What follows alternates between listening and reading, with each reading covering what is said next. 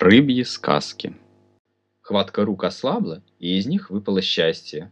Выпало и покатилось к водостоку. Время замедлилось.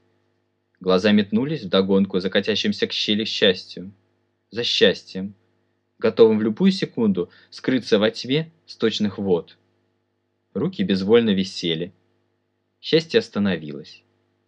Из-за угла выскочил кот, схватил счастье зубастой меховой пастью и проглотил его.